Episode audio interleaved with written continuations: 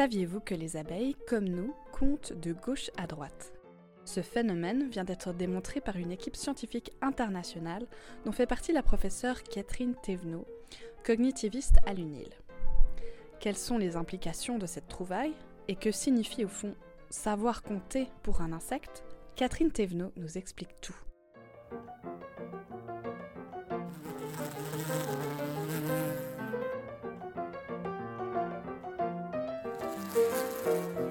Vous ordonnez mentalement des nombres dans l'espace, vous mettez sûrement les plus petits à gauche et les plus grands à droite, dans l'ordre croissant, pas vrai? Eh bien, cette forme de représentation spatiale des nombres a un nom, la ligne mentale numérique, un phénomène que la professeure à l'Institut de psychologie de l'UNIL, Catherine Thévenot, étudie de très près. Alors, une ligne mentale, c'est en fait la manière dont vous allez vous représenter mentalement les nombres. On sait que chez l'adulte, hein, chez l'enfant, il y a effectivement une représentation du nombre sur une ligne qui n'est pas forcément d'ailleurs toujours consciente.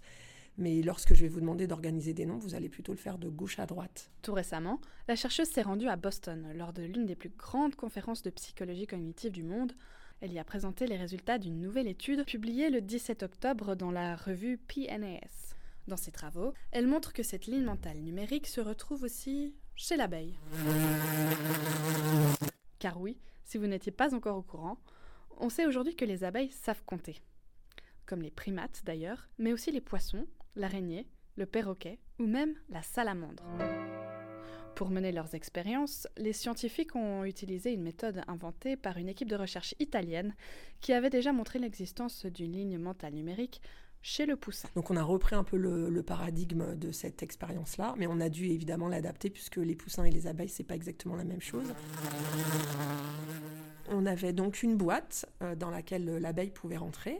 Et euh, au fond de cette boîte, il y avait une sorte de cible, un, petit panel euh, représentant une certaine numérosité. Donc par exemple 3. Et il y avait une récompense pour l'abeille sous forme de sucrose ben, qui permettait à l'abeille d'être motivée par cette cible particulière. Et donc on mettait 30 essais pour que l'abeille puisse justement associer cette, ce sucrose à la numérosité.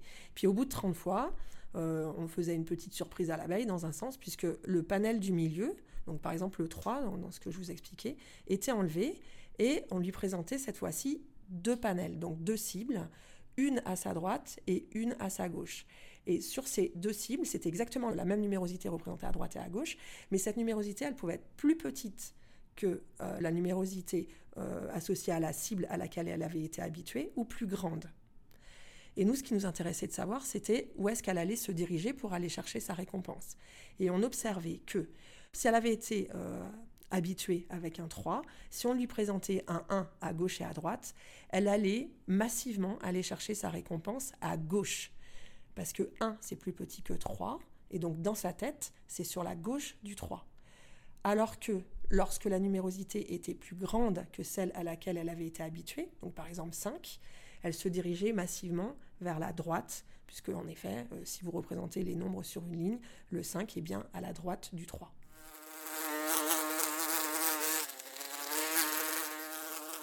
Mon idée euh, première était d'essayer de, déterminer si euh, on pouvait aussi avoir des représentations, euh, non pas de, gauche à droite, mais aussi de bas en haut ou de haut en bas.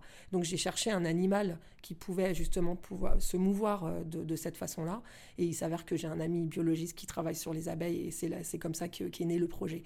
Malheureusement, on n'a pas pu encore tester cet axe haut-bas, puisque les abeilles, elles se déplacent plutôt, bien sûr, elles peuvent monter dans l'espace, mais lorsqu'elles se déplacent dans l'espace, c'est plutôt par des petits mouvement vertical et qui monte. Donc on va essayer de faire un programme de recherche où on va tester plutôt les bourdons qui, eux, peuvent de, tout à fait euh, voler directement euh, de haut en bas. Et donc, on va pouvoir euh, répliquer le, dispositif qu'on a conçu pour les abeilles avec les, les bourdons. Qu'est-ce que ça veut vraiment dire, savoir compter?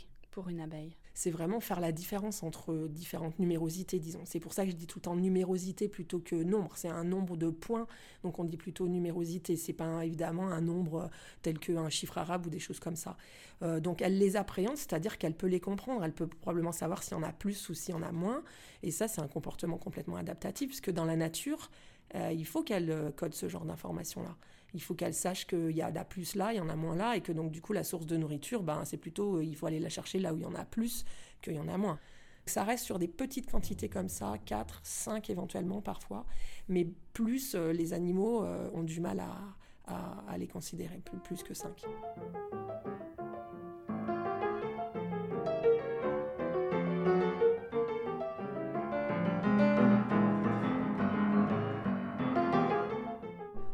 Ok. Les abeilles ordonnent les nombres de gauche à droite. Mais à quoi ça nous sert au fond de le savoir? Alors bon, déjà, c'est un objet de recherche quand même euh, théoriquement euh, extrêmement intéressant de savoir comment les animaux se comportent. Mais en plus, euh, ça nous permet, moi je suis plutôt psychologue développementaliste, je travaille avec des enfants habituellement, ça me permet justement de comparer les représentations mentales que les enfants ont avec celles des abeilles. Et la grande question, c'est justement de savoir ce qui relève du culturel ou ce qui relève du biologique. Si ça relève du culturel, on peut peut-être se dire qu'on peut moduler, même si dans, tous les cas, on peut moduler les choses. Mais en termes d'apprentissage, si on sait que biologiquement, il y a une représentation vraiment de gauche à droite, bah on sait qu'à l'école, il faut vraiment promouvoir cette représentation-là. Si par ailleurs, on sait que, au contraire, euh, ces représentations peuvent être extrêmement modulées par euh, l'éducation, la culture, le sens de lecture, peut-être que c'est moins important de promouvoir ce sens de représentation du nombre à l'école. Donc pour moi, c'est crucial de savoir ce qui relève vraiment du biologique ou ce qui relève du culturel. Il faut savoir que les, les éducateurs nous avaient pas attendu. Hein. On sait depuis longtemps que lorsqu'on va représenter les nombres sur une ligne droite, mais les enfants, ça va les, aider à représenter ces nombres et notamment à, pouvoir ensuite les comparer. Mais effectivement, euh, ben, nos travaux confirment ça de manière expérimentale et donc encouragent effectivement à utiliser ce type de représentation-là. Longtemps, en fait, cette ligne mentale des nombres a été considérée comme un phénomène culturel, influencé par le sens de notre lecture et notre écriture. Des études ont en effet montré que les individus qui lisent et écrivent dans le sens inverse, comme les Palestiniens par exemple, n'associent pas forcément les petits nombres à la gauche et les grands à la droite. Aujourd'hui pourtant, les résultats sur le poussin, l'abeille et même sur les nouveau-nés semblent tout de même mettre en évidence le caractère inné du phénomène. Alors comment expliquer le cas des Palestiniens et les différences culturelles? Sommes-nous vraiment tous programmés pour compter de gauche à droite? L'idée c'est que oui, ce serait commun à tous les adultes, c'est-à-dire qu'il y aurait vraiment biologiquement une ligne qui serait orientée de gauche à droite, mais qu'en fonction de la culture dans laquelle les individus vont être, cette ligne va pouvoir être modulée. Elle n'est pas forcément inversée, mais en tout cas, elle est modulée. Et notamment euh, ben, dans les cultures où les individus écrivent de droite à gauche, comme dans les cultures arabes.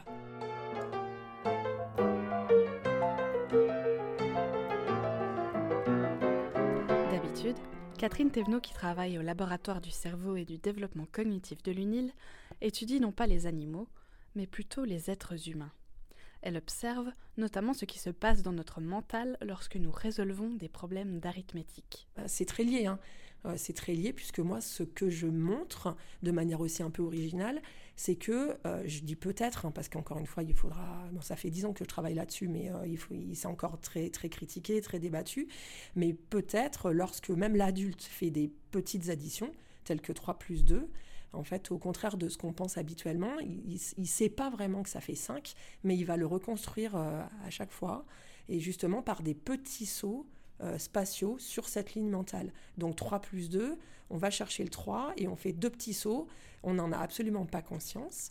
Euh, parce que c'est 20 millisecondes par saut, donc ça ne peut pas accéder à la conscience. Donc on a l'impression que ben, on savait que 3 plus 2, ça fait 5. Mais en fait, il y aurait une reconstruction systématique, extrêmement rapide, euh, grâce à cette ligne mentale, et donc un déplacement sur cette ligne mentale. Pour la soustraction, le déplacement se ferait euh, dans le sens inverse. Ce mécanisme, bien qu'il soit encore l'objet de débat, pourrait d'ailleurs expliquer la persistance de certaines facultés cognitives chez les personnes âgées. Si c'est vraiment une procédure qui est utilisée pour l'addition, donc des petits déplacements spatiaux et non pas la mémoire, euh, cette compétence devrait euh, moins être perdue par la personne âgée que euh, si c'était une connaissance stockée en mémoire à long terme déclarative. Puisqu'on sait que c'est ça qui pose difficulté et que les procédures sont, perdues plutôt tardivement dans le vieillissement. Donc ça serait plutôt une bonne nouvelle que ce soit ça, et ça expliquerait peut-être aussi pourquoi, et j'ai publié ce, papier-là il y a quelques années, en l'occurrence les personnes âgées, qui sont bien sûr avec un vieillissement non pathologique, un vieillissement normal, elles sont meilleures en calcul mental que les plus jeunes, comme si euh, euh, cette euh, pratique tout au long de la vie avait renforcé la procédure. Aujourd'hui, cette théorie fait toujours débat. Mais cela n'empêche pas Catherine Thévenot et ses collègues de continuer d'avancer dans leurs recherches sur la ligne mentale numérique. Ils espèrent d'ailleurs pouvoir observer de plus près ce qu'il se passe directement dans le cerveau. On aimerait aussi possiblement faire de l'imagerie cérébrale alors avec les abeilles, c'est possible aussi. C'est pas de l'imagerie cérébrale, mais on peut enregistrer en fait ce qui se passe au niveau du cerveau en mettant des toutes petites électrodes. Ce que Martin Durfa, qui justement fait l'étude avec nous, a l'habitude de faire. Donc ça, ça serait une piste également. Faire ça aussi chez le bébé et le poussin pour pouvoir bien comparer ces activations et essayer de mieux comprendre le phénomène parce que honnêtement, euh, pour l'instant, on n'a pas d'explication euh, vraiment très robuste euh, ou très solide sur la manière dont les choses se sont organisées au niveau de, l'évolution. En fait. Pourquoi est-ce qu'il y a cette organisation de gauche à droite? On n'a pas encore la réponse et c'est ce qu'on va essayer de chercher.